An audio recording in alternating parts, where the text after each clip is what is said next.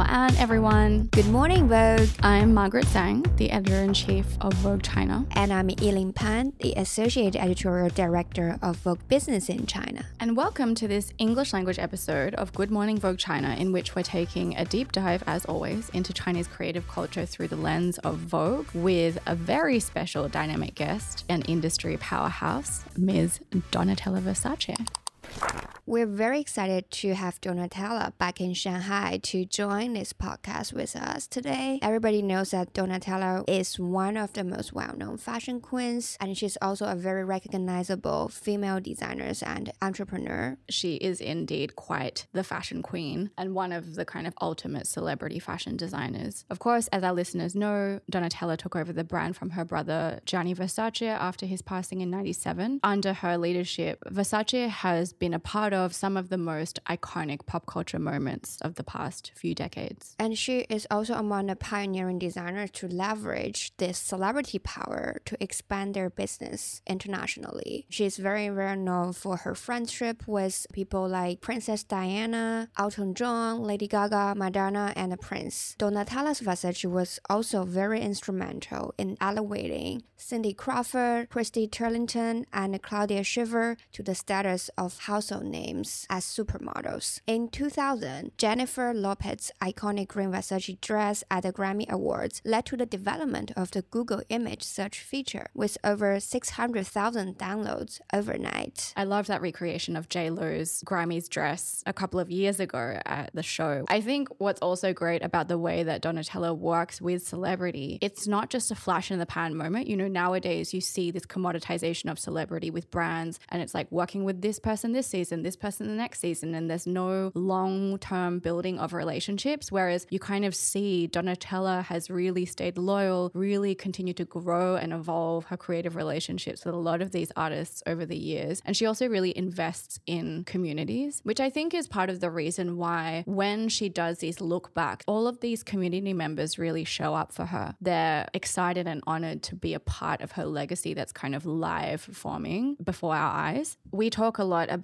the role role of a creative director at a house and what that means when you're balancing some kind of legacy, however long it is, versus interacting with the modern day social discourse. Everyone has seen over 2023 how much she's leaned into this really massive Barbie moment. Nothing's too big or small for her. You know, she's not like, oh, Barbie isn't fashion enough, or these hot topic moments aren't fashion enough for her. She's not leaning into it from a really disingenuous cash grab kind of way either. She's really finding a connection between past and present. What I respect a lot about her is how much she really listens to young people around her. She really makes a point of immersing herself in youth culture, making sure she's always seeking out new, young, creative talent. Doesn't matter if it's photographers, designers, DJs, music artists, fine artists. She's always seeking these people out because she knows what she doesn't know. She's totally secure in her knowledge, but she is also comfortable with asking questions, which I think is a sign of a great leader and a great creative pioneer. Yes, I think that's also what's so fascinating about Donatella herself. This episode, it was actually my first real time interaction with her. I've already sensed all the characteristics and personality that you just said about her. It's not like she takes on the pop culture on the surface level. She really immerses herself into that and digests it, trying to combine what's popular, what's trending in the world to the authentic DNA of Versace. And also, I think it would be helpful for our international reader to get some context on how Chinese people perceive Versace here. Many Chinese consumers consider Versace as a very unique brand that fearlessly celebrates individuality and constantly let women's true personality show through and being authentically different. But I feel like what many Chinese people might not be aware that much is Donatella's absolute passion in working with young fashion designers. It's a part of her ongoing creative process. Donatella does spend a lot of time at different fashion schools in different parts of the world. She's not one of these designers who just pops in, talks about themselves, and then leaves. She's there for a day, asking a lot of questions, giving them their space to show their work. She's probably one of the most gracious designers I've seen with her time. To be honest, though, before this year, a lot of Chinese audiences weren't super aware of how much Donatella does in that space, that kind of one to one space, right? She's been seen as this Italian fashion goddess. She's this figurehead. She's a name, she's a face. But people were super surprised to see her in Shanghai, kind of walking around, checking out what people are wearing in the streets, kind of being really immersed in culture because she wants to absorb everything. To your point, Yiling, about how Donatella's Versace is really about empowering women to embrace their individuality, I think that's become a lot more clarified to the Chinese market this year. It's less about looking the part and just having this outward facing Versace aesthetic. I think what Chinese audiences have actually realized this year as they've gotten to know Donatella better and she's been more visible in the market, especially off the back of Barbie and kind of speaking to her principles, they realize that it's a way of living, it's a way of looking at the world, it's a way of holding yourself, about being curious, not taking yourself so seriously, having a sense of humor, being open to failure. You know, frankly, I think it's a part of a broader conversation that we had in one of our early episodes, particularly around how women view themselves in society in China at the moment. Of course, as we said in our previous episode with Stella, it did really help that Donatella was able to physically come to China because the last really major Versace moment that happened in the market was their first fashion show held in Beijing in 2008. Those grand scale shows we were talking about on the previous episode, Du Juan opened the show at the time. There was a whole lineup of Chinese models, etc. I hope Donatella plans to come back more. For context for our international listeners, you'll all be familiar with the Vogue Fashion Fund that's been running in the US for around 20 years with the CFDA. Because of how strong the upcoming Chinese fashion creative culture is at the moment, we decided to launch a Vogue China Fashion Fund to really provide concrete mentorship, actual scholarship, and extended learning opportunities, as well as industry resources to the next generation of Chinese designers so they're actually set up for success in the long term. We have five finalists for the designer prize, including Terence Zhou, Ying Jingwei, who is the designer at Oude Waag, Chen Peng, Zhong Zhixin, Xi Lu. People in the West might have seen her brand phoneticized as Xie Lu. Donatella sat down with our Fashion Fund finalists for several hours during her busy trip in Shanghai. It was a really special experience to kind of watch them interact with each other, watch Donatella be so excited by design sensibilities and signatures and approach to the female body, as she put it, that she hasn't really experienced before. She was like, Can you guys make me custom looks to wear to events? it was really sweet.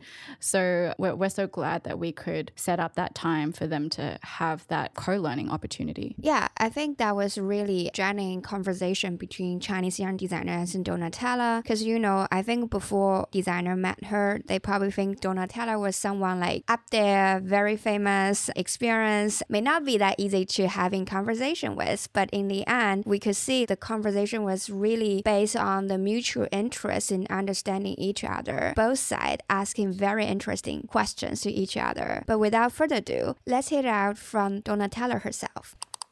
What brought you here this time? It was a long time. I was feeling I had to go to China because I feel the energy of the creative people. I think there is a lot to be done here because there are many, many free minds that we do fashion a different way. I think you've just met a really interesting group of our Vogue China Fashion Fund designers. So I'd love to hear your impressions. I'm so excited. I didn't expect to listen to people like this group mm-hmm. because this is where real fashion is born, you know. Not looking at anybody else, just looking at your culture and evolve your culture in a, in a futuristic way. This is what I saw today. So when was the last time you, you were in China? I was in 2019. I think we opened 18. We opened a, a new store here. Mm-hmm. When I was in 2008, before 2004. Mm-hmm. So you just told us like you had the longest work ever this morning just to experience the city. Yeah, that was yesterday. That was yesterday. Yeah. One hour and a half walk. What I like is a, a lot, a lot of people walking together in the street. Was no car, of course. Different people, but a lot of young people. I was looking at them overdressed, completely free, mm-hmm. and with a lot of fantasy. You can see there is not too many rules to follow. Mm-hmm. That, that's a thing, you know,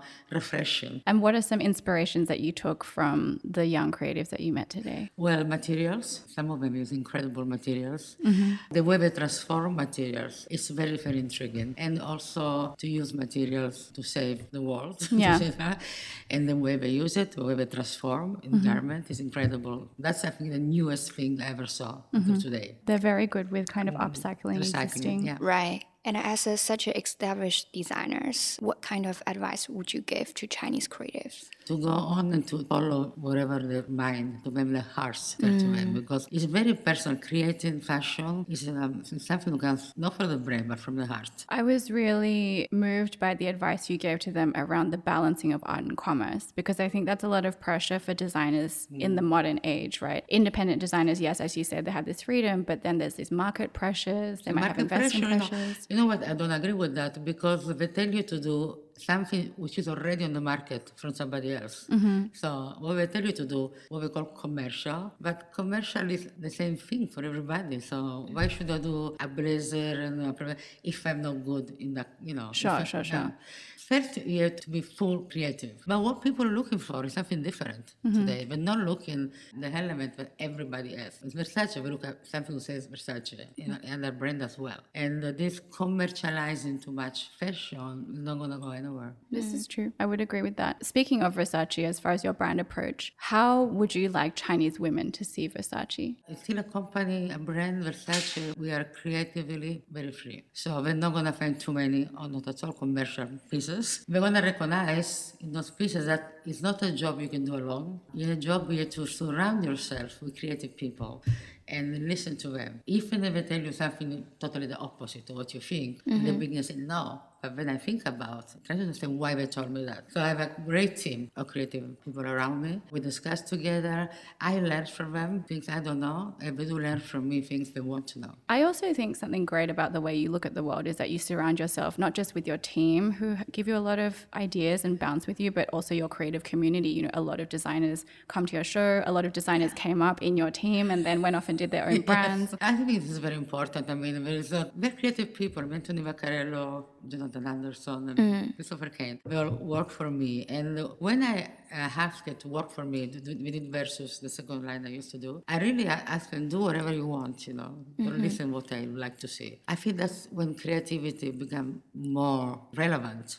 because you can absorb some things of what they say and they can absorb some of what I say. So together we can get bigger. But do you think that's also part of the Italian value? Because like not only you, we all noticed that some other Italian designer also attend shows to support each other quite a lot this season. It's the industry. We need to support each other, absolutely, mm. and also learn from each other every day. Mm. You know, I see a collection. I learn something for the other designer, like they learn something from me. I think something that's exciting to see as well is a whole new generation of people, especially on social media like Little Red Book, Douyin, TikTok, etc. They're like rediscovering your work for the first time. it makes me feel really old, to be honest. but then they're like, oh You my old. god, like seeing your collections and shows from Yeah, the 2000s and iconic red carpet moments, J Lo's moment, you know, all of the cultural moments that you've created. How do you feel about when people? I'm very happy that Yeah. the younger generation will discover that important moment in fashion because not only me, but uh, my brother too, we create something that at that time wasn't there, mm-hmm. you know, mm-hmm. like uh, the celebration of a woman body, mm-hmm. which, you know, wasn't there before Jennifer Lopez those dresses and all the celebrity, we we were first really to dress celebrity. My brother and myself, uh, we were fearless, you know, like this young designer now, you Yeah. know, totally free. So we also noticed that in recent season, you revive uh, like a lot of your iconic style silhouettes from the past. Why do you think some of these are so timeless? Uh, because of the quality. Of- In um, the last LA show, I show a lot of blazer the way were cut, you know, and uh, the absolutely perfection. Instead, to have a lot of blazer, you should have that one because it makes you feel powerful, makes you feel good, makes your body look better, give you strength. So that, that's why sometimes I, look back at some at something we did in the past and on. I see many people look in the past to Versace. No, well, it's very nostalgic at this moment. You know, all of the 90s supermodels are having this whole comeback. comeback. Claudia Schiffer walked your show Yeah. and she looked amazing. I mean, how does it feel? Because you've been friends with these girls for such a long I've been time. For such a long time. We're still the same. You know, people want to do different things.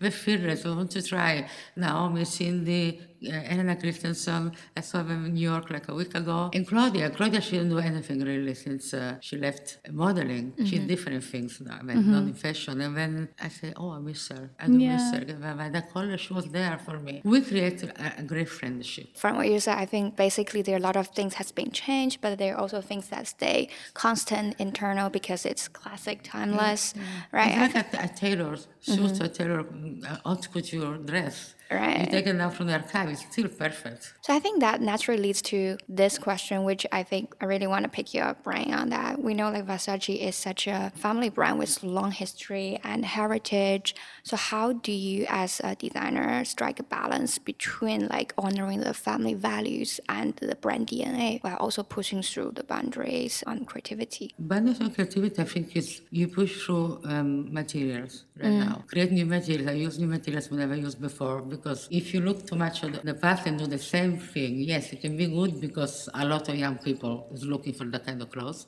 for the vintage. What I like to do is um, different fabrics. You want a fabric who falls like the one of before and at the same quality of that before. And mm. it became very expensive today. It's a kind of mm-hmm. fabric, but you have to.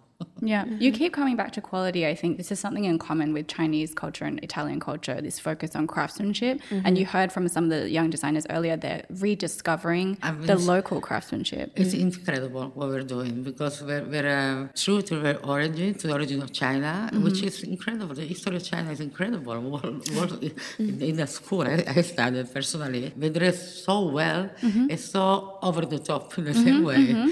But in the same way, very new, I mean, in the same way, the other generation was very positive to look forward and use the past to make something new. And then we know like women in general is such an important like reference or inspiration for you in terms of design. So what are the things that you're looking for on women that always inspire you for your design? I look um, at the strength to somebody with no compromise. I mean, still, the divide from men and women in the society is really big. You know, we, we progress a lot, but we still are not all looking to the rest of the world like the same strength men has. So this is what, what I look for, somebody with strength, what she said to me. I have a lot of women around me working with me. And uh, be fearless. That's uh, the thing you have, you have to have if you want to create. You have to be fearless. Because of big company, big brand, uh, managers give you give certain things to do. This is gonna sell. We need this for the store. We need that for the store. With all the respect for all of them, including mine, we listen to a few things, but not to everything. We, we trust more our instinct. I think it's great that you've also used your platform as a designer and used the Versace brand more as a community and to project a lot more messaging around inclusivity. And you use that platform so much for social messaging, not just with feminism, with women, but also with minority groups and people who don't have a voice. You really give them that voice. Absolutely. That, that's why I am in social media because I'm not a big fan of social media myself. But uh, yeah, I don't want to talk about fashion on social media. I want to talk about women, what is missing in the world, how many women still struggle Mm-hmm. you know, to be relevant or to be somebody. You know. It's still a men's society. I was wondering what are some of the ways for you to connect to the next generation, like aside from social media? I go, I go and, and, and see them, you know, meet them. a uh, lot of people in London, mm-hmm. a lot, many times, and uh, want to meet them. I know a lot, a lot of young in London. Mm-hmm. This is the first time it's outside of my Yeah. of, of Europe, and mm. it's really amazing. And in New York, I also New York to visit the school. I give um, many schools send people to me to work for a while in the company. Yeah, mm-hmm. I keep changing these groups, you know, Yeah. to be always refreshed. Yeah. And mm-hmm. somebody who does something like me.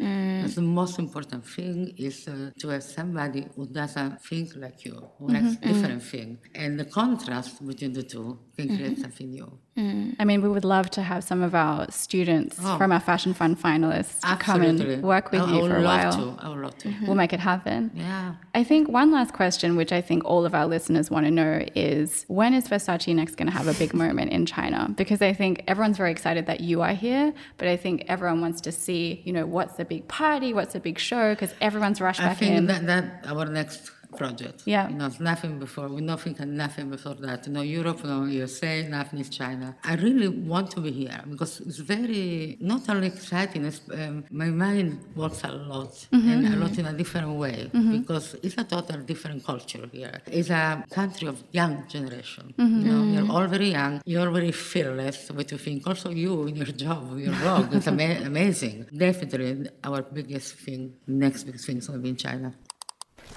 I think what was so heartening about observing Donatella and how she spends time with these young designers was that she kind of brings out a side of people, young people, where they start to talk about so much more than their clothes. Because I've seen some designers and seasoned designers interact with young designers, and it just becomes a conversation about the materials and the silhouette and the physical design process themselves. Whereas the way Donatella asks them questions, the way that she's curious, they talk about their lives, they talk about their personal struggles. They talk about how they channel their cultural upbringing into their work and challenges that they've had with that. They talk about the business more broadly and then they ask her advice. I think something that I really took away from that day, even though you and I always talk about this balance of art and commerce, you just have to stick to your guns creatively because what else do you have? You have to live by your creative values. Otherwise, you're just a tool in this overall industry where you're able to execute other people's vision, but where is your own vision? You know, as a young person, you come into this industry so unjaded by all of the commercial realities, and you have to hold on to that. If you are behind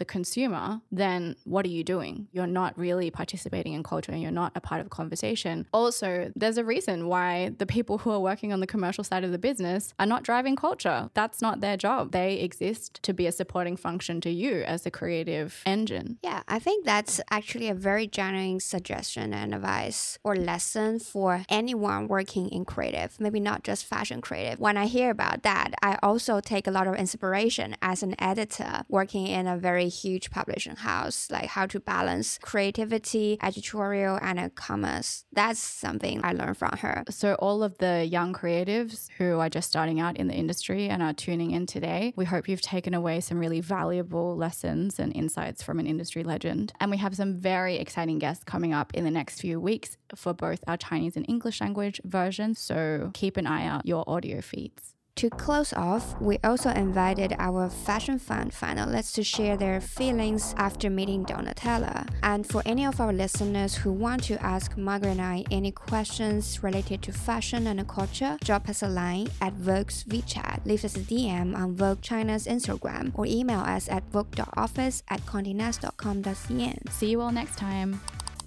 My first impressions of Donatella was that She was savage and extremely witty. I feel she always know what fashion attitude and opinions she expressed. We shared lots of synergy together as being bad backbenchers in the fashion industry, owning our own work and focusing on the impact that we can bring to the communities we care about. Being a Vogue Fashion Fund finalist and meeting Donatella has been super fun and inspiring. We shared our ideas, concepts, and dreams, and used clothing as a medium to bring real change to the industry. and I've asked her, Would you get tired of fashion someday? And she said no. I do love the energy and power of her. This episode of Good Morning Vogue was produced by Raymond Fu. Our creative producers, RJ Siegel and Xiana Guo. It was edited by Zhang Dian. And the music was by Leslie Liu.